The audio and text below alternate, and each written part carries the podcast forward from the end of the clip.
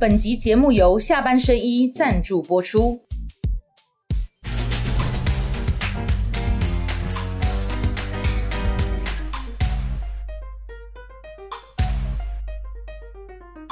下班的聊一聊，下班和你聊，各位网友大家晚安。今天很高兴为大家请到了宋文学校总校长，我的学长张晓忠老师再次来到我们节目。老师好，伟汉好，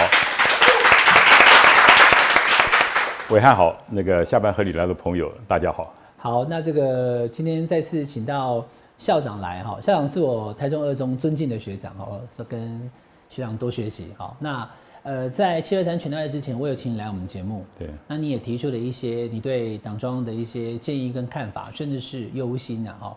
但是七二三转眼过去了，哈，那还是一样，就是呃，怎么讲，巩固领导中心哦。朱主席是主席，那侯友谊是总统候选人，可是侯友谊的民调并没有因此一飞冲天呢，哈。根据最新的这个《美岛电子报》的这个民调哈，我秀给大家看一下哈。呃，在七二三之后。侯友谊确实是有拉高，哦，就是说六月跟七月的差别哦，侯友谊从十七点一变十九点九，那上升二点八个百分点哈，对于国民党自己来讲，可能是哦这个欢欣鼓舞的呃一个提升，但是倒过来看，连二十都还没到啊，好，国民党身为这个泱泱百年大党哦，一个总统参选人，这民调连二十趴都不到，这个是值得高兴的事吗？那有人也生气说，维汉你都讲这个，就就还有人就说骂我说是猴黑啊哈。今天侯友谊是三十趴的时候，我会告诉你他非常有机会赢啊。他今天是十九趴，是十七趴，还是三十趴？那不是我造成的啊，对不对？所以我们当媒体人，我们当评论员，我们就跟大家据实以告嘛哈。我一开头就先请教校长这个问题哈。以现在的状况来看，七月三的全代会之后，确实侯友谊的民调有提升，好上升了二点八，但是我必须要加个但是。还不到二十哦，这个绝对不是一个要胜选的样子嘛哈。第二个，柯文哲的民调从六月的二十八点六降到了二十四哦，他掉了快五趴哈，所以他跟侯友谊之间的差距呢就在五趴以内了。第三个，赖清德哦，即使尽管大家说有六成的民众希望政党轮替，依旧还是维持在三十五趴以上，雷打不动。这几个态势，再加上郭台铭要进场不进场，看起来要选又不选的哈。请这个老师跟大家这个分析一下，现在目前七二三全代会之后，整个局您怎么看？再一次非常高兴啊，那个上伟汉我的这个小学弟的这个节目，其实伟汉非常优秀啊，他是我们台中二中今年一百年的杰出校友，所以我也是跟他好事情跟大家分享一下。所以其实伟汉他的整个一个分析，我也经常去聆听啊，我觉得有非常高的一个参考性，我也必须要跟您讲。其实这个结果对于民众、对于民进党来讲是非常乐见的。嗯，就是当民众党跟国民党的比例越来越接近的时候，对，那对民进党来讲是最为高兴的哈。但是以我一个长期观察，因为我自己是中国国民党嘛，那我们就要思考一个问题：今天这个趋势，侯友谊还有没有机会再往上走？他有没有办法突破到三成？那另外一个更重要就是说，为什么会搞到今天这个地步？国民党不是原来基本盘大概有百分之三十到三十五吗？怎么会到现在为止只在十九到二十中间一直不断的徘徊？我个人觉得，就说站在一个党的立场来讲的话，其实我会觉得说，侯友谊的一出场，其实就是陷入了一个战略性的一个失误当中，也就是朱立伦主席他在整个这一场选战过程中，当时设定的几个标准就出了问题。让侯友谊现在也陷入了一些困境。那另外一个就是侯友谊本身他的一些障碍所没有办法克服。我先谈这个大环境，你看你这个民调来讲，哎，其实大家再往前推一下，嗯，大概整个一个趋势的改变就在今年的年初，大概在一月到五月中间，对不对？整个一个很巨大的改变就是在那个你看看，对啊，本来去年十二月还有三十九点九，对，你看二零二三年的二月、三月、往下掉了，五月。上个到五月发生一个整个一个剪刀型的改变，我觉得这个趋势是比较思考的。我觉得国民党的党中央在这个问题中的时候，他可能在战略上的时候，他出现了两个失误。第一个失误就我常常讲的，你没有给这个总统候选人他一个正当性的一个基础，没有一个让他经过大家检验的一个过程，也就是初选。因为现在侯友谊他的出现，基本上呢，他是被征召出来的。各位知道征召出来的时候，大家不了解他的证件，而且呢，基本上他并不是大家投票所共同推选的，他只是朱立伦党中央所推荐的。所以换句话，它的正当性不足。所以你看这个后来发生什么现象？侯友谊就必须到时候一直是拜托，比如说马英九拜访马英九，拜访某某人，拜访党内，或者希望寻求韩国瑜的支持。假如他自己是经过一个初选产生的货，他本身的正当性是比较够，他就可以节省这些事情。各位要知道，制度制度并不表示初选就一定比征召好，也不表示初选就一定会当选，征召就当选不了。推，但是初选跟这个征征召最大的差别，初选是一个制度，制度怎么样可以减少大家将来发生争议时候的成本。啊，减少很重要的成本，这是很重要的。就是因为初选产生出来的，那其实所有国民党人都有一个责任，必须要去支持他。但是如果你今天是征召，我的授权是来自于党中央，那其他人并没有经过授权呢，就必须不断去拜托，不断去拜托。那你看看这几个月来，请问一下，韩国瑜花不侯友谊花了多少的时间，希望跟党内的和解，包括像韩国瑜先生，那这些东西透过媒体的不断的报道。其实对于韩国瑜先生不利，对于侯友宜先生也没有占到任何的好处。假如当时是经过一个公平、公正、公开的初选，这个所谓党内的磨合，这个减少非常多的时间。第二个，我觉得国民党当时在设定的时候，我觉得就出现一个偏差。当时讲的就是下架民进党，泛绿、非绿大联盟。各位，非绿大联盟这个概念，就并不表示你国民党的人选是必须要当选总统哦。因为其他人也可以哦。老师，你的想法也是这样子的。对，因为你当你讲的非绿大联盟的时候，请问一下，郭是不是也可以？侯不，那个韩国瑜是不是也可以？甚至是柯也可以。那就是在你推出一个候选人的时候，大家已经留了一个伏笔，你不见得你你是主帅哦。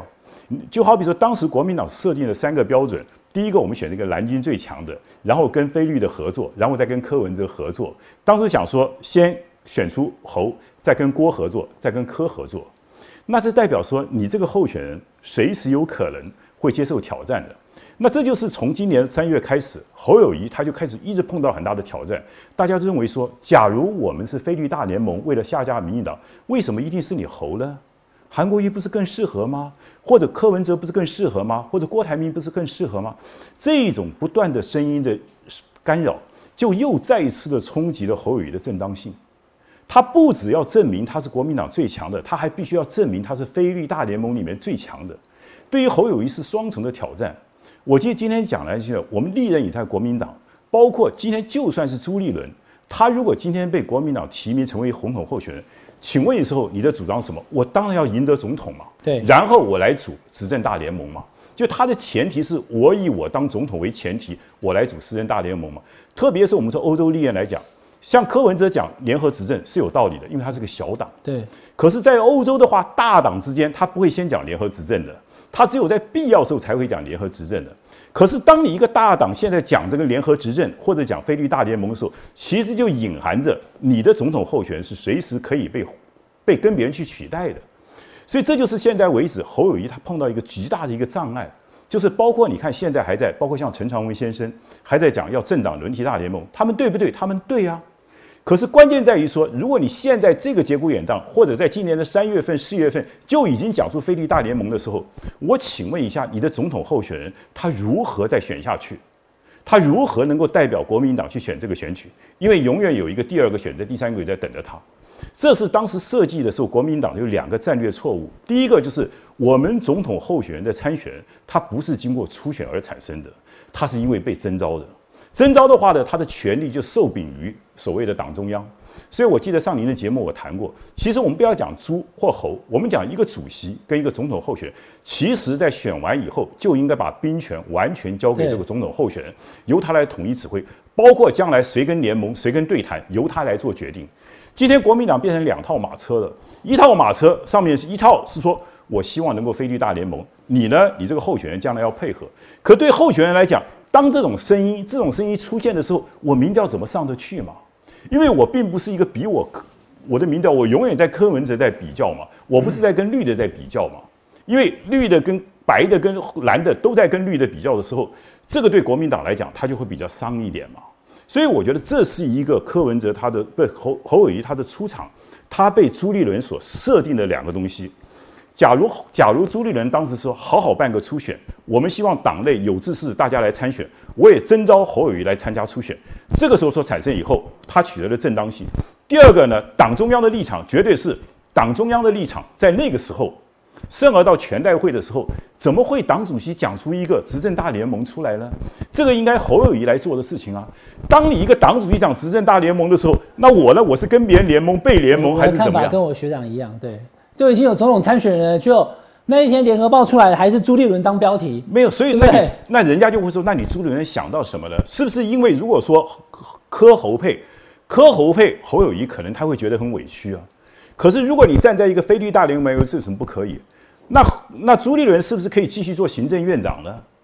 就是当在这个这个过程整个思考过程中说，你朱立伦想的逻辑跟国民党的候选人的逻辑基本上是不一样的。就我刚刚讲，你要讲政党大联盟是可以，但是可能并不是在今年三月就讲啊，也不是今年全代会讲啊，也不是在民调只有十几趴的时候，也不是在民调只有稍微的。你现在要是三十趴在讲，大家都懂你。对你现在要做的事情是好好的把你的党主席往前推，的拼了老命让你的能够冲过冲过柯文哲，然后往前走啊，这才是一个战略嘛。这才一个战略，因为当你现在就已经留出一个伏笔，说我们可以跟别人去配的时候，那对一般的选民来讲，那我觉得柯比较有希望，那我就柯，那侯友谊的民调自然就永远上不来了嘛。老师，你现在讲到了哈，就是朱立伦主席他从三月到现在的几个措施，我们回头检验，那先看结论，就是这个侯友谊民调第三嘛，哈，而且已经那么多份民调，稳稳老三，侯老三，哦，还是老三参合。那这个状况的情况之下，你刚刚做出的，我觉得我很有道理的两个分析。第一个是你没有一个呃严肃或者是接受检验的初选，对，你又那么早就喊出这个在野大联盟，对，啊菲律大联盟，这两个对侯友来讲是双重伤害。其实不是侯友对任何总统候选人都是。那为什么朱立伦要 做这两个伤害侯友的事呢？我觉得这就是他的政治判断跟我的政治判断不同嘛。假如我是党主席，我不会做这个判断嘛。那他的判断就是说，他这个局，他希望他不要缺席嘛。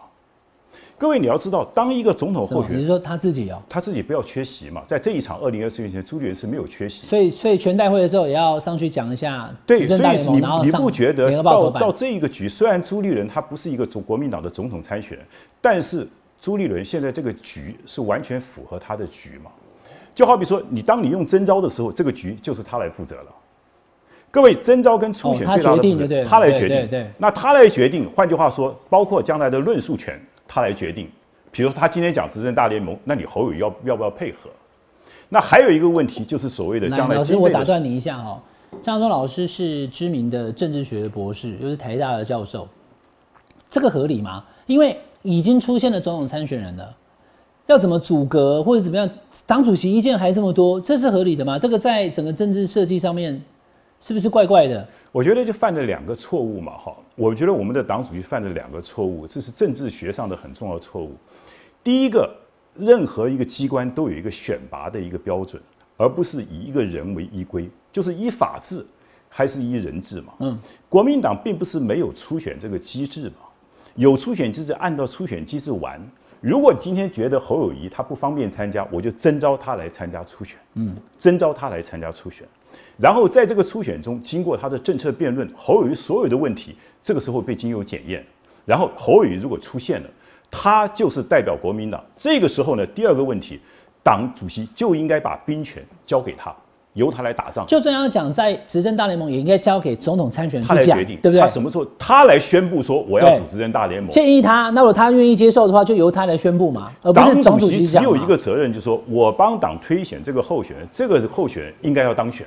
帮我推选候选人干什么？让他当选就对了。让他当选嘛，而且希望他当选嘛。那你希望他当选，你就不要做 king maker，你就把 king maker 权利让他 king 来做 king maker 嘛。他不是没有兵马嘛。所以我是觉得说，我们先谈这个制度的侯能不能够撑起来，这是另外一件事情。但是制度上，当他成为一个总统候选人以后，至于要跟其他政党怎么样的合作，怎么选，朱立伦有建议权，跟侯友有建议权。我们不要说侯友谊好了。主席对于总统候选人有建议权，但是总统候选人有他自己的战略布局，由他来做最后的决定嘛。所以我的看法说，当你在三月份时候就已经喊出了非律大联盟，然后又用的是征召，那其实你已经陷这个总统候选人于极大不利的这个状态下了。因为他在这个出场的时候，他第一个不是所谓的众望所归，他不是国民党推选人，是朱选之人。当然，现在经过全代会通过的，他是国民党的候选人。对，但是在全代会以前，他是初选之人嘛。那老师，现在侯友谊的民调会是这样子，不到二十趴，你觉得可能朱主席要负很大一部分的责任？我觉得要负全部责任。当然，侯友谊当然也要负责任，因为侯友谊的今天就说，任何一个东西，它基本上是无偿的，因为制度是很重要。因为你给了一个侯友谊一个不利的情况下。就我刚刚讲，侯友谊一定要求爷爷拜奶奶，要拜马英九，拜吴伯雄，对不对？拜洪秀柱，还要看韩国。寻求党内支持，不是应该初选的时候？就好比我们举个例子，你已经提名了才去寻求支持。就好比说，我们知道两军作战的，比如说今天侯友谊在七月二十三号，他是不是要带兵打仗？请问一下，这个打仗的时候，其实万古齐名啊，主帅站在中间呢，然后全体拥护他去打仗。我想这是一个最简单的一个场景嘛。可是你看今天的场景什么？是七月二十三号，侯友谊还要在门口等着韩国瑜先生，等的人一一跟他们握手，还寻求他们之间谅解。这是侯友谊先生的礼貌，这也是韩国先生的大气。我觉得这都是好的事情。可是这个场景摆在七月二十三号是不好的，我必须要讲，嗯，因为七月二十三号这个场景其实就是应该众望所归了。所有的焦点就是侯友谊先生，就是总统候选人了，因为他就是主帅的嘛。嗯。可是你看今天七月二十三号的场景怎么搞的？还在搞这个党内之间的和谐啊，在做这个事情。那这个东西，这应该在七月二十三号以前就完完全全都已经解决了。假如今天有一个初选，韩国瑜先生如果看到侯友谊先生经过国民党的初选，我相信包括韩国瑜的支持者、侯友谊的支持者，大家就比较容易释怀嘛。因为大家是经过一个比赛而产生的，大家有个人的恩怨摆在一边嘛。因为几个游戏的比赛，可是你现在没有这个比赛，那大家的支持者这边就有不同的意见嘛。所以我才讲说，初选不见得会比征召好，但是初选跟征召最大的差别是可以减少事后发生矛盾冲突，它是减少它的成本。嗯，各位这很重要。所以为什么我们要我们要按制度走嘛？按制度走了以后，碰到冲突大家好解决嘛。可是当朱立伦确定要用初选之人，你的一个手介入来，就说你要你要干涉这次选举，然后你要介入选举，另外一个方法是说我来决定在野大联盟。那我来决定你，我们产生谁成为国民党候选人，然后跟郭怎么合，跟柯怎么合，完全你来主导嘛。那这个主导过程中，那对不起，那我们的主帅在干什么？这个就是发生了整个一个结构上的问题。当然，柯文哲也有他本身的问题，因为柯文哲的不侯友谊有本身的问题，侯友谊本身的问题是来自于他今天的选举不巧的，现在的其他像柯文哲跟赖清德，甚而包括未来的郭台铭。都可以分食到他的支持者，因为我们知道新北市的时候，侯友谊基本上是强调是没有色彩嘛，啊，强调行政中立嘛。换句话，在四项公投的时候，也保持某种程度的岁月静好。对，啊，包括他以前三一九的枪击案，他被大家认为说枪击案结束以后，被陈水扁升格为警政署署长，这些东西在平常选县市长时候都没有问题，因为县市长牵涉的不到国家的方向、国家的认同、蓝绿之间的分野。可是当他一成为总统的时候，他个人的问题就出现了。原来那些中间选民支持他的，现在跑去支持柯文哲了。哎，原来一些浅绿的，原来支持他的，现在回归支持赖清德了。那原来剩的一些所谓的蓝军，那蓝军呢又会想到说，那四项公投你在哪里？然后三一九枪击案你在哪里？转期待郭台铭了。对他又会转期待着郭台铭了。所以你发现说他自己这个，我们说人生都有因果的。他现在所造成的困境，除了是。党中央整个制度设计没有去弥补。假如党中央当时整个制度用的是初选，而且把军事而把权力交给他的话，可以稍微弥补一下他现在的一些障碍。老师，你刚刚讲一个很重要一点哈，你认为三一九枪击案当时蓝营选民的怎么讲，就是无法认同、无法谅解这个事情还没过，对不对？我觉得尤其包括这一次的那个李昌李昌钰在美国在美国这个案子被重新翻出来，对。因为这牵涉到一个人命的问题，包括像陈义雄，陈义雄，我不知道还记不记得？后来我知道，他就就就就他是所谓的枪手，但后来他就他就过世了。对，当时是包括像包括像侯侯友谊先生任命他是自杀的，可是像包括王清峰他们成立一个调查委员会说他是被他杀的。哎，那这是牵涉到人命的问题了，已经不是国民党选举的问题了，这牵涉到多少的民怨的问题。那这些问题我不敢说谁对谁错，但是这些疑虑，那我请问一下，为什么没有化解？这些东西的责任就在侯友谊的身上。他原来化解有一个机会，就是利用在初选的时候给他化解。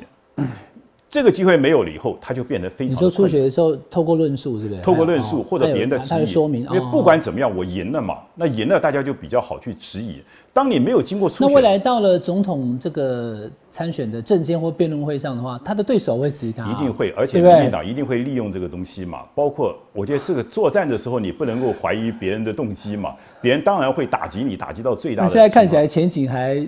荆棘满布哎，对，所以说侯友谊现在最大的问题在说，当然他现在希望跟韩国瑜的和解能够化解一些蓝营的争议嘛。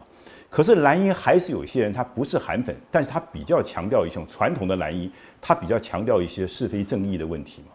所以说侯友谊自己在这一个四项公投啊，像三一九枪击案呢，还有对国民党以前事情的参与的方面，包括他在一些大的论述方面，他能不能够有效的说服他的蓝军？那现在来讲，他的中间选民已经跑掉了，中间选民已经跑掉了。范绿原来对他新北市支持者也不会再投给他了，因为回去给赖清德。所以他现在他自己，因为因为这个有很多东西你也知道，我常常讲一个好的 CEO 啊，有时候是不同情况。一个草创时期的 CEO 跟这个陈皮时代的 CEO 跟力挽狂澜的 CEO 是不同。那同样的，这场选举因为碰到了柯文哲，因为碰到了赖清德，所以国民党的候选人其实他应该是另外一种特色的，就是针对国家未来，比如他的强项在什么地方，恰恰好侯友谊的强项面对这场二零二四局受极大的不利嘛。因为侯友谊不是一个论述型的，侯友谊一个不是一个理想型的人物，侯友谊就是一个技术型的官僚型的人物嘛。他原来的成长的成中是建立在一些中间选民或者非律选民对他的支持，然后蓝军选民为了巩固权力对他的支持嘛。可是现在这些问题都被都被冲破了，所以侯友谊除了当时我刚刚讲的党中央设计的那个对他不利的条件以外，他自己又碰到这么多的困难，他这么困难，而且将来还会碰到一个更大的障碍，就是金普松现在当了这个侯友谊先生的执行长。我相信金普松的想法就跟朱立伦的想法不一样。包括金普松昨天在接受前几天接受访问的时候，他就说他想问问执政大联盟是什么意思？执政大联盟什么意思？因为对他来讲话，你现在讲述执政大联盟跟政党伦理大联盟以上，那我请问一下，那我这主帅还要不要选呢？对，因为你讲这个话就在侵蚀我的正当性嘛，侵蚀我的正当性嘛，不是说政党大联盟不重要，而是什么时候讲才是更重要嘛？没有人在选举前一年就先讲政党大联盟的。而且是选到最后的时候，像欧洲是内阁制的国家了，内阁制的话是选完以后才开始谈的，因为内阁制国家选完才可以谈联盟。那台湾这个选举呢是属于稀有的，比如总统只有一个，所以基本上很少人在选前时候谈政党大联盟的。那你要谈政党大联盟，就必须要好好谈。那将来职位怎么分呢？哎，那这个东西谈判，请问需要几个月？怎么联盟嘛？怎么联盟？这是一个技术性的怎么联盟问题。那这个启只要一启动这个联盟谈判。那侯友谊就不必选了，只要跟白的一启动执政大联盟谈判，这侯友谊就不必选了，因为柯文哲民调比你更高嘛。大家了解这个逻辑吧？在在老师的这个看法当中，朱立伦做的这些事情都帮不到侯友谊，帮不到侯友谊。那他他是干嘛呢？他不是对啊，他不还会有还要戏的对吧？所以我说侯友谊、朱立伦是这一次不在场的在场他也许不是一个参选人，可是他其实也是一个参选人嘛。老师，你是觉得他一直很希望他能够怎么？他能够左右左右台湾的政局，左右国民党的未来，他还是说他们放不下嘛？就好比当你不愿意用初选而用征召的时候，就是你放不下。那他的理由是说，四年前老师你有参加那一次嘛？韩国瑜初选，你看输啦，我输输两百多万，所以这个 no no no no 不要用这个方式，这个方式是输的，所以才改另外所以我跟我跟伟汉交换，我也希望大家听到，初选不见得一定会赢。征召也不见得比较差，是好，这两个东西其实跟胜负都没有关系的。但是为什么我们需要一个制度嘛？就是当未来出现问题的时候，第一个责任好归属嘛，第二个可以减少一下化解争议的成本嘛。记得这是一个很重要，就像你跟别人做生意，你一定要签个契约，签约对。为什么契约出了问题好解决嘛？根据契约走嘛。那今天大家班长一定要大家推选出来，你不能老师去指派嘛。啊，所以有很多东西，那你老师指派的可能更好啊。同学推选可能推选不好，可是不能这样子讲啊。就是万一将来碰到纷纷争的时候，比如这是我们大家共同推选出来的，我们就有责任了。嗯，就当侯友谊是初选产生的时候，每个人就必须要承担了，包括所有的小鸡，这是我们共同推出来的，我们就共同分担责任嘛。可是现在问题是你朱立伦选出来的，那我们就会考虑到说，那你朱立伦也讲说下家民党优先啊，那我就觉得说，可能我们支持柯文哲。支持郭台铭、支持韩国瑜，可能更容易达到这个目标啊。那我请问你怎么办？所以换言之，基本上当当朱立伦用了这个初选，用了这个征招以后，就是他掌握的这个所有的选举的一个 tempo 跟主导权。老师，我我看朱立伦提执政大联盟哈，金普通是有意见的，他说他听不懂，但是毕竟朱立伦是讲了嘛，七月三对不对？但那很多人在问说，那朱立伦你讲执政大联盟没事，为什么罗志强讲政党轮替大联盟就不行，还说要党纪处分？这这个中间有什么样的很明确的差别？就大家看不懂，朱立伦讲的跟罗志祥讲的是不一样的吗？其实他们两完全是一样的东西啊，一样的东西啊。当时大家在我刚刚讲说，政党要不要执政，要不要大联盟，有时候不是取决于你国民党自己的主观意见啊。像我就觉得说，你现在来讲执政大联盟、在野大联盟，其实没有多大的意义在。你应该讲什么？政策大联盟，就是我们今天在所有思考过程中的时候，国民党作为一个泱泱大党。他一定要把这场选举定位成说，我们不只是下架民进党，我们要往国家走得更好，国家走得更好，这才是我们存在的价值。比如说，我举个例子来讲，假如我们今天是中国国民党的负责人，我会不会跟白色力量谈？我当然会跟柯文哲见面。可是我跟柯文哲见面，我不是坐下来跟你谈说，哎，我们谁正谁负啊？你要提名几个，我不要提名几个，那个东西你不要去介入别人，别人有别人的考量，这是要尊重别人。但是你跟柯文哲提什么？柯市长，我们可不可以来讨论一下？假如我们两党不管谁执政谁在野，台湾现在出现什么问题？比如说有些政策方面，我们坚决不管。我们今天谁执政谁在野，我们都让和二合三演绎。举这一个例子，因为也许柯文政策大联盟，政策大联盟把重要的总重主要的主张给推出来之后，发现你们是共同主张的时候，我们共同主张，因为你这个共同主张出来以后，其实就在消解民进党嘛。对，这才是跟他最大的不同。主张相同，所以未来就能合作。要合作，因为，比如我举个例子好了，柯文哲，假如今天他决定，如果真的侥幸选上总统了，或者幸运选上总统了，他可能认为说，在国会里面，那基本上来白的加绿的可能比较多数，他为了他的有效执政，他愿意跟绿的合作。可是我们今天也要尊重他，但是我们跟柯文哲现在可以谈什么？就是不管你将来的执政还是在野，比如将来我们两个都在野，我们共同合二合三演演绎。就算你柯文哲今天选上了，你也必须遵守我们现在的诺言，和二和三要演绎。各位了解，这是一个概念，因为这是为国家好。就是我们先不要去想说谁执政谁在野，而这个政策的推出是不是对国家更好？我随便举四个大方向。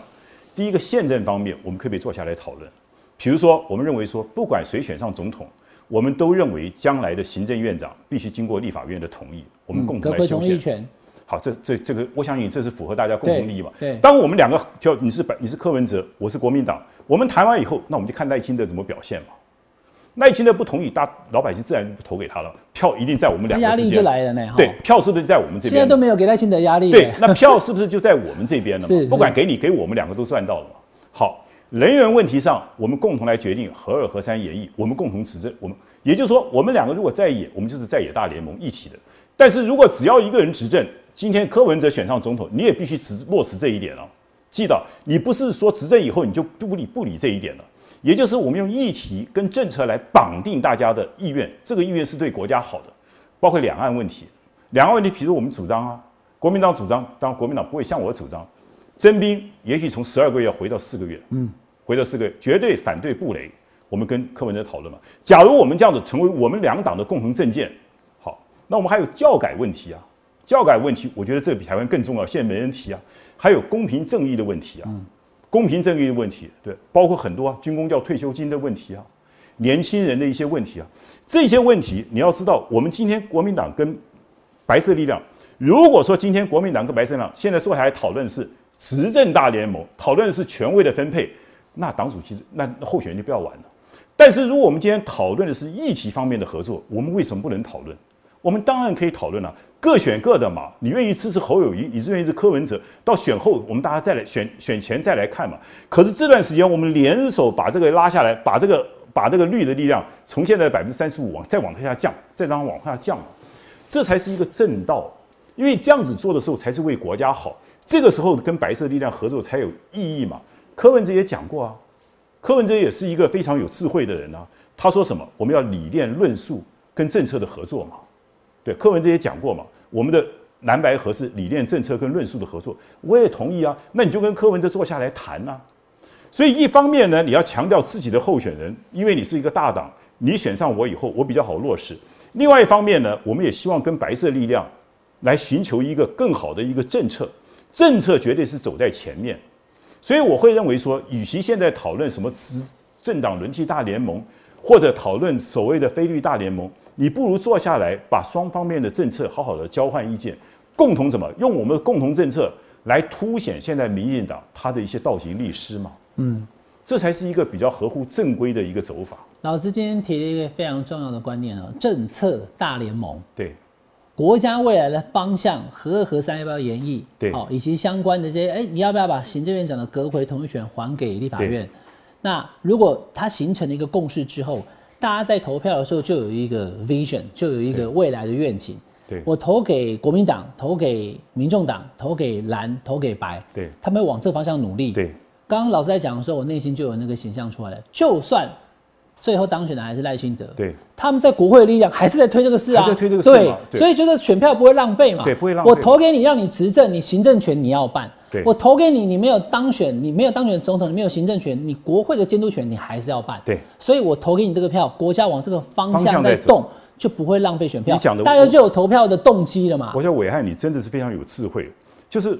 我们所以我就想讲说，我们今天一直不要，所以我说国民党一开始选举设定它的设定策略，他是讲说我们最强的母鸡，对不对？然后下家民进党都是从人和党的角度去思考嘛。对。但他一直没有想到，二零二四年其实以台湾现在的处境，我们是百废待兴啊，尤其在国际环境下处在这么劣势的情况下，台湾还有没有多少的未来，我们都开始质疑了。包括像那乌克兰例子，所以我一直觉得说，二零二四年选。其实是选一个国家的方向，选一个船到底要走的东边还是西边，而不是选船长。记得不是选船长，因为这个船，比如这条航线会设定嘛，你船长只是在这条航线里面走。好，可是我们现在都在选船长而已，我们的方向没人去挑战。就好比说，到底要不要选船长？但是搞不清楚船长要把船开去哪里。不是，船长没有，船长是按照这个轨迹走嘛。记得船长不是随便可以开船的。因为这个，比如说你今天是加勒比海航线，你就不能跑到欧洲去嘛？对对对。对，那我们就要确定这个航船长，船长其实就是按照这个既有的框架，他是个最好的一个执行者。那人民什么？人民就是要告诉你国家要走的方向嘛。总统只是一个 CEO 嘛，总统是一个 CEO 嘛，人民才是决定未来的方向。我们民主并不是人民选主人呐，记到人民不是选主人啊，我们是选一个 CEO 而已啊。所以我的看法，其实今天我们跟绿的辩证在于说，我们的国家方向要往哪走。辩证完了以后，谁适合做这个船长没有问题啊，共同来共治也可以嘛。可是你注意看到今天选举这一刻为止，大家讨论的，尤其在我们国民党讨论都是什么和啊，什么和啊，到底谁比较适合，谁下谁上啊，对那那那，请问一下，你们谁可以把台湾带向和平的这个方向？谁能让台湾的教改问题彻底的解决？台湾这些不公不义的事情，像什么不当涨产，人家不是不法涨产啊，你不当你都可以给人家没收，只有不法才能够没收啊。那不当你就可以给人家没收，请问这个社会有公平正义吗？嗯，好，这些问题我怎么没有看到国民党的候选人在参选过程中好好的讲清楚了？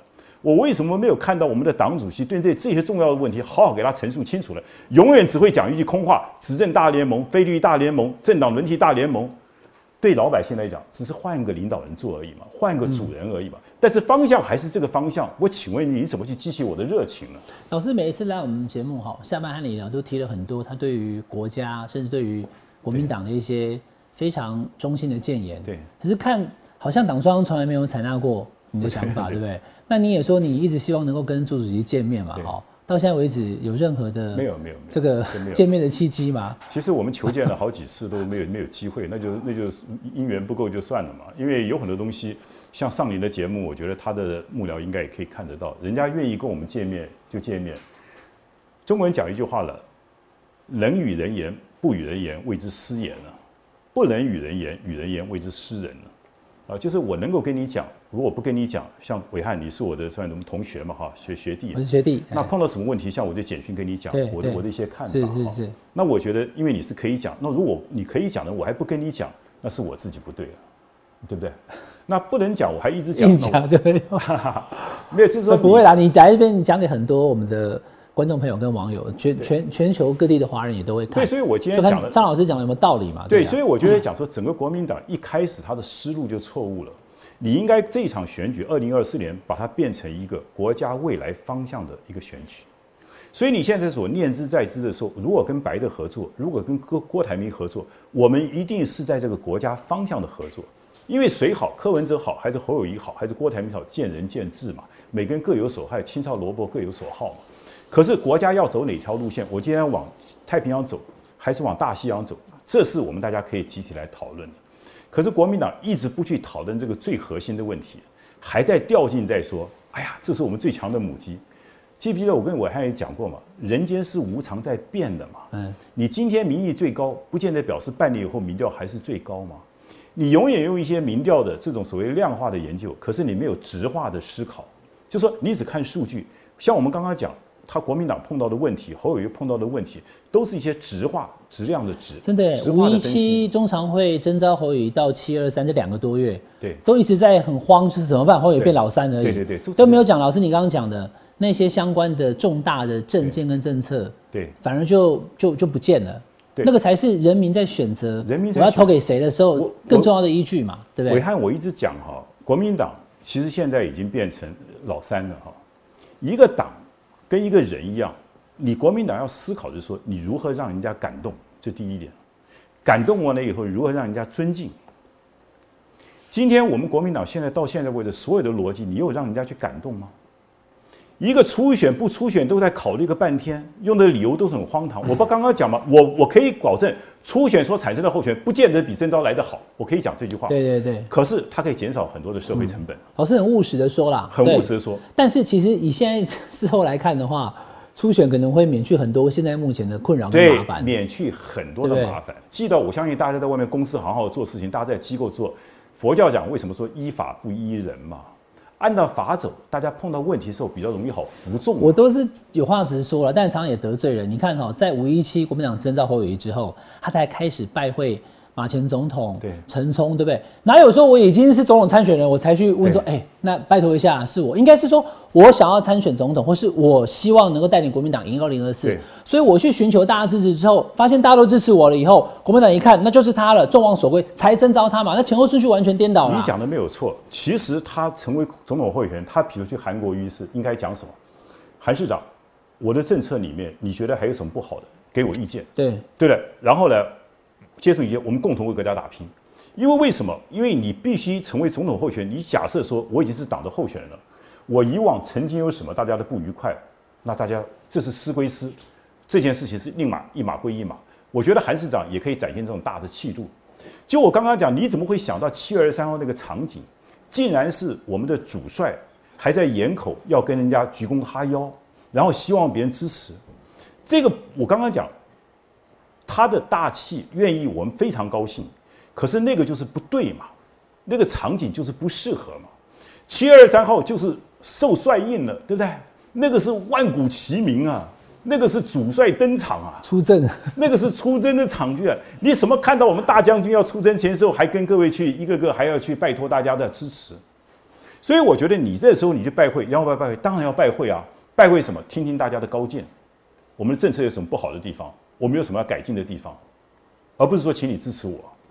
这两个差别很大，所以初选所产生的正当性，我一直讲正当性，所以这就是我在七月二十三号前一个礼拜的时候，我最后还是发了一篇文章，哎，我建议侯友谊先生，我说你有两个选择对，两个选择。第一个呢，就继续这样子下去，那寻求用团结来要求大家嘛，要团结嘛。那第二个呢，就说你自己勇敢的承担，就说大家现在对我很有质疑，我民调这么低，那我愿意接受大家对我的所有的挑战。这是蓝军的内部，我们再打一场，打赢了大家就主动接受检验了、主动接受检验可他后来选择的还是你讲的第一个，就是就是让那个时间过去，让那个那国民党现在就是用团结嘛。各位知道有很多的话语是由上往下的，比如说我讲讲是为你好，他是从权力高的人对权力低的。团结，记得“团结”这个字也是权力高的对权力低的人讲。那团结，团结在谁的下面？那为什么党中央不思考一下，能够让团结最好的方法呢？我们讲政治学很简单嘛，你当你讲团结，我问你说谁的团结？请问是谁的团结？你认为这些蓝军还不够团结吗？历年选举含泪含恨含血投票，请问这些人还不够支持党中央吗？但是你为什么要一定要逼着他们每次都要含泪含恨含血投票呢？你好好送给他们，给他们应该有的权利，让他们参加初选，给他们表达意见权利。你要先尊重他们嘛，你才有资格叫人家团结啊。然后你要告诉他们说，因为我可以把国家带到什么方向去，我选上以后，我的教改会怎么走，我的两岸会怎么走，我的军工教联机会怎么走，我的能源会怎么走，我用这些政策要求你支持我。各位不是要求支持我这个人。是我要带到国家走的方向，要你支持啊！各位，这就是格局，就是你要感动人嘛。人是没办法感动人的，记到人是没办法，因为每个人都很多的缺点，我也很多缺点，我想你也很有缺点。我们人，但是我们要走的这个方向，走的路线，这个才能够感动人，因为你是为众生好嘛，为整个国家民族好，你才能够感动人嘛。所以国民党到现在为止，侯友谊现在碰到就是一个问题了，你今天如何感动你的选民，愿意去支持你？我就这么一句话，老师，你现在点出了就是目前国民党眼前的问题啦。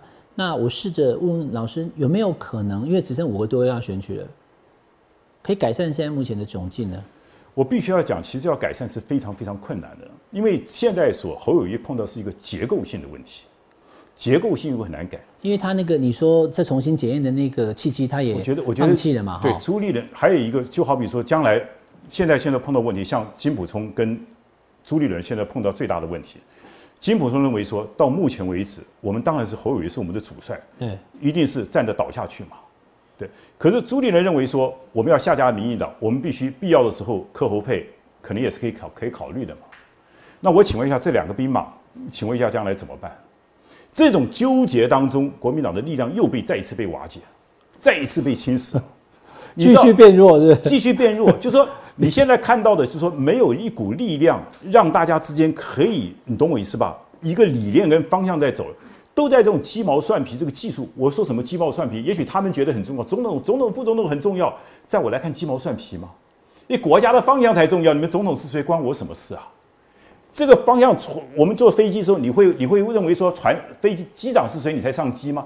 我要飞洛杉矶就飞洛杉矶，我飞西雅图飞西雅图，飞欧洲飞欧洲，这才重要。谁当机长关我什么事啊？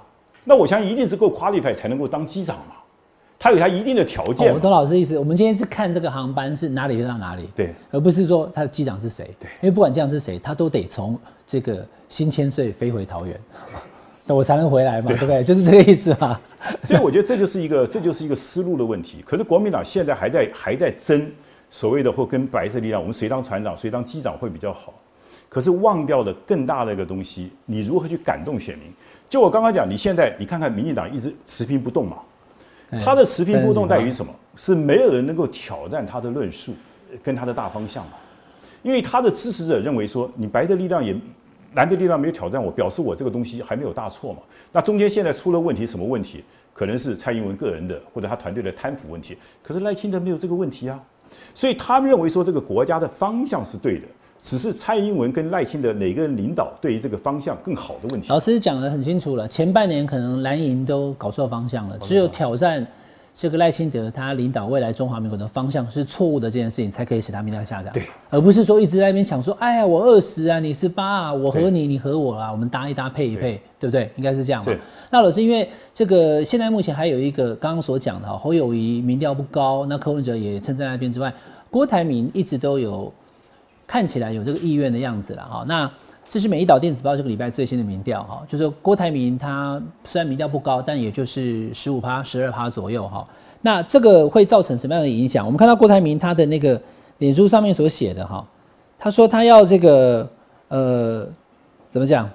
有一个有一个图啊，来我开给大家看一下。他就说他在那个呃七二三那一天，那早上九点半，就正当这个侯友谊在门口接韩国瑜的时候呢，真实的民意永远大于党意。那党意就是全代会嘛，党对不对？哈，他他意思很明白了哈。孟子说：“虽千万人吾往矣啊，我不会让大家失望。”那文章写完之后呢？他自己补留言，在右下角哈，他补一个留言。那当然，他留言就是四个图示，没写 没写文字了哈。一个投票箱，一只老虎，一个爱心，一个中华民国。那粗浅的解读就是票投老虎，爱中华民国。那老虎是谁？大家就有的扯了哈，因为。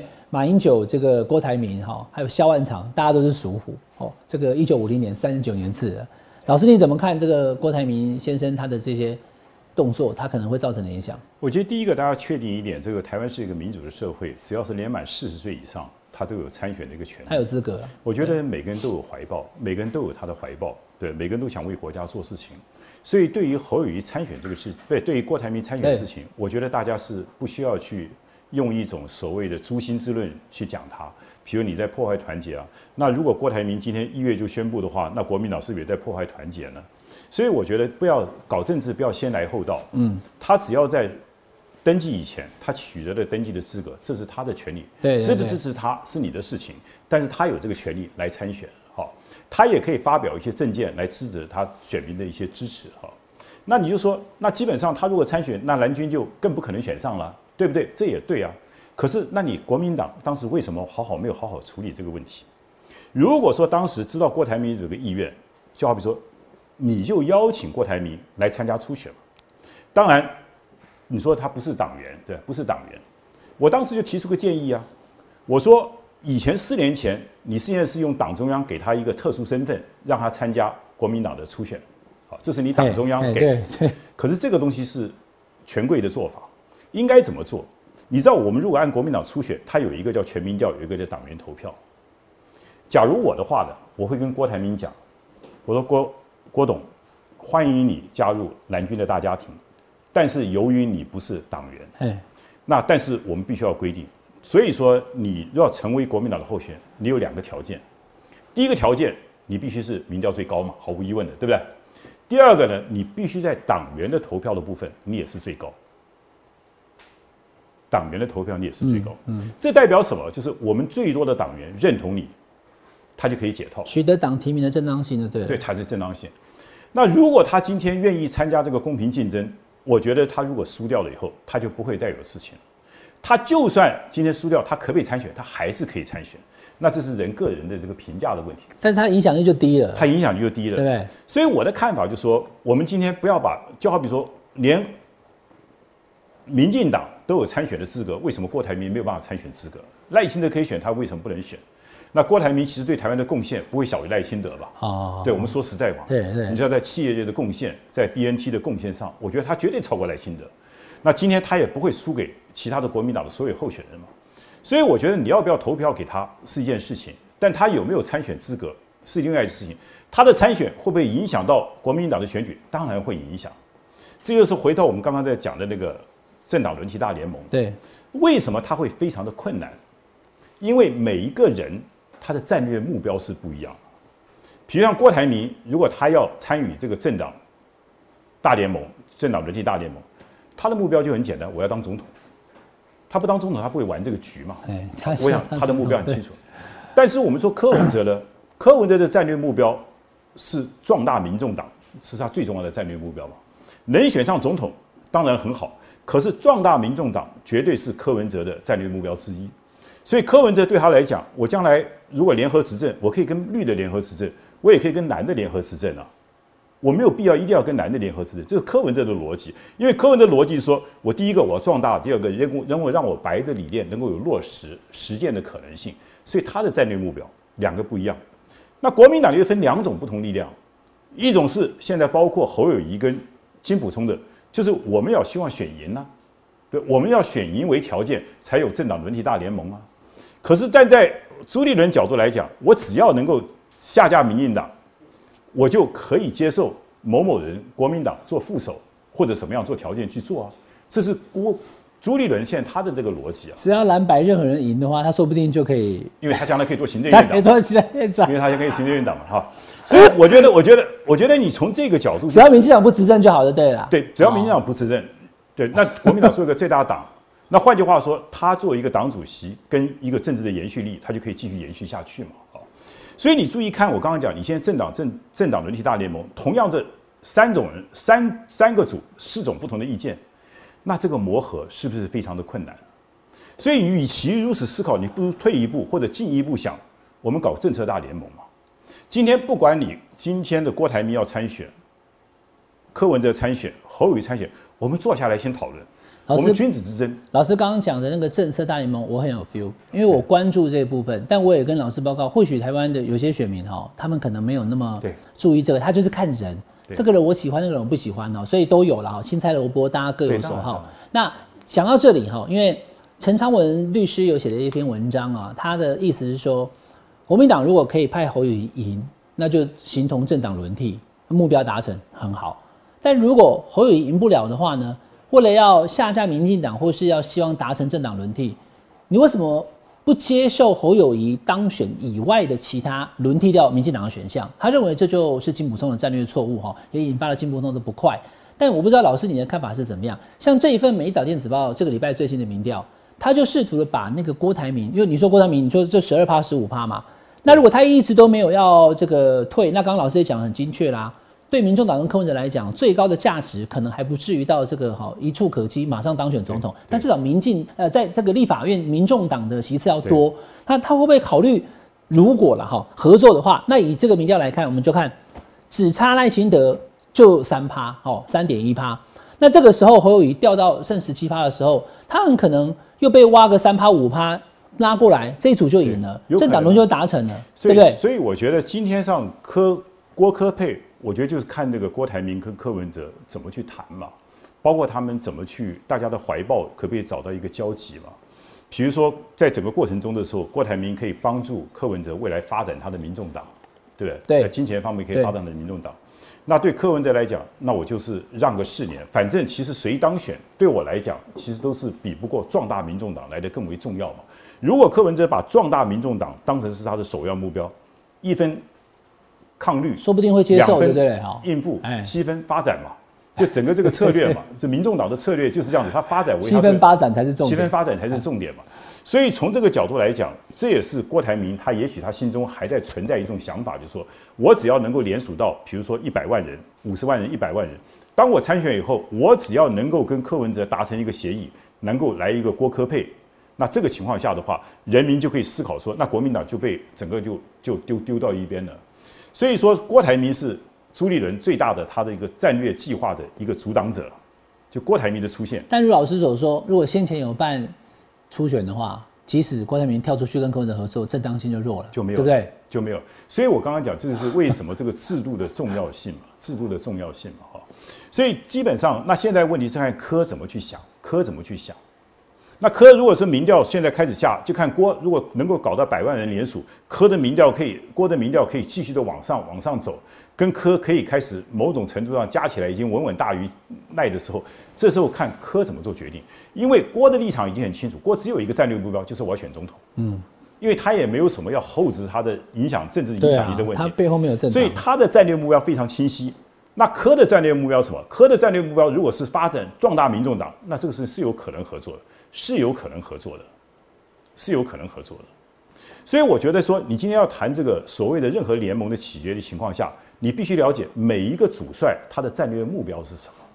现在国民党最大的困难就是金普聪跟侯宇的战略目标跟朱朱立伦的战略目标是不是一样？我不知道，不清楚了哈。不清楚，这是最大的问题所在。那现在就看郭台铭自己的功课。郭台铭身边也有很多人跟柯文哲的关系也非常好，那是这样做。但是郭汉柯真正合了以后，是不是确定就可以赢过赖呢？这也又不一定。嗯，就像二零二二零零四年啊年连宋和也不见得赢得了。以为稳赢了，对不对？对，所以我还是回到了我后来那个焦点，就说，如果你们只是说你们两个为了想选上总统去赢，为了要壮大你民党赢，你没办法感动老百姓，一定要让人家感觉起来，你们所念之在之的就是为人民好，为国家好，而且不是口头上好，具体的方向讲清楚。我就一个检验标准嘛，你们真的认为说亲美跟备战能够确保台湾的安全吗？你真的认为说兵役延长到十二个月，台湾部署的地雷，台湾就不会变成乌克兰吗？这个问题怎么不去辩证呢？今天如果台湾变成乌克兰，你们谁当总统？你跟这种羞辱啊，丢脸啊！可是为什么这些问题不能够讲清楚呢？我张亚中可以站在一个第三者，你们每个人来跟我辩论看看，我可以 challenge 你所有郭台铭、柯文哲，包括侯友谊，我们来谈政策，你讲得赢我，我们来看看看看，我们看看国家应该怎么走，大家来反复的辩证嘛。所以我认为说，基本上郭科配成型，如果真正成型，他会对赖清德有压力的。但是也不必然就稳赢。会赢。对因为民进党也不是省油的灯哎。因为选举打到最后的时候，肉搏战的时候，那个比谣言、比策略、那个技术性的东西，还也扮演很重要的角色。但是如果说郭郭科佩让人家感觉起来就是只是你郭台铭想当总统，郭台铭想当总统，柯文哲想壮大，你没有办法感动人的。嗯，那蓝军、国民党这一群兵队就按兵不动嘛，拼着命也要投侯友谊嘛，也有这种人嘛。那你这个局是不是又破掉了？所以我的看法，现在来看，现在来看，今天造成今天这个困境，其实对整个非律阵营是非常不利的，因为这些结构性的问题是没有办法破掉的。而现在的每一个领导人，他们的整个的一个视野，我觉得太过分于拘泥于那个总统那个职位，嗯，和那个执政或在野这个思考，而没有真正放下心来。什么叫放下心来？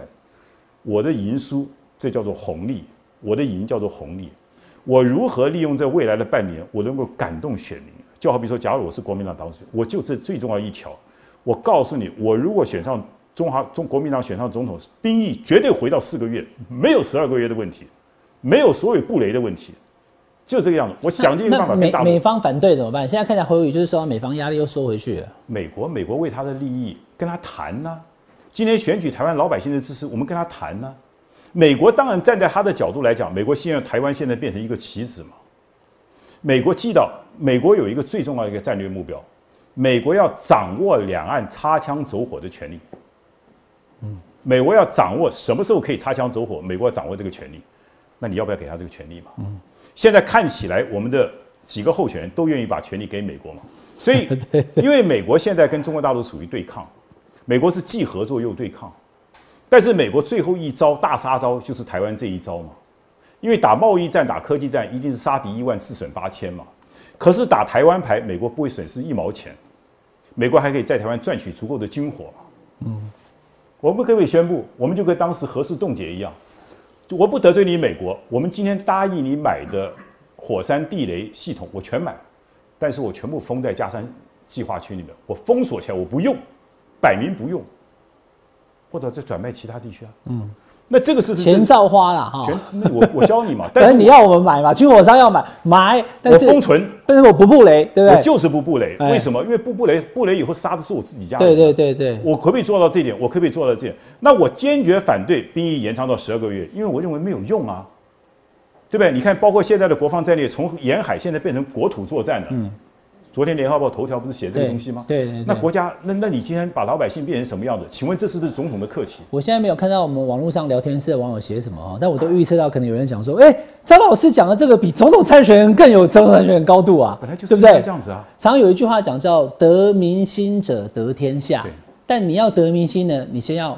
感动人心，感动人就是今天好张老师来到我们节目当中所谈的，还有您刚刚所讲的政策大辩论的，哈也都非常重要。那因为时间关系，下次有机会我们再请。这么快对，很快，对对，学长讲的让我这个获益良多啊。但没关系，我们机会还很多，还可以常常来有再请机会的话，老师来多参加伟我们节目中。汉的下班和你聊，因为我觉得你们这个收视也蛮高的。那我也希望借这个机会，真的，我觉得我们最后我来讲，我们这个社会是要往上再走。各位，真的选举不要把它变成人民选主人，真的不要选我们的选个主人出来。我们真的要当国家的主人，那国家的主人你就要求你们要把我们带到什么方向讲清楚，而且告诉你们我们要往哪个方向走。嗯，我觉得总统也不过就是一个公仆。啊，真的，我们人要有这种态度去面对他们，我想这才是一个比较正确的思考。好，谢谢伟汉，非常谢谢张亚中老师来我们节目了。下班了聊一聊，下班和你聊，我们下次再聊喽，拜拜。再见。非常谢谢大家今天的收看，请大家加入下班和你聊的频道，我们期待着您的参与，谢谢。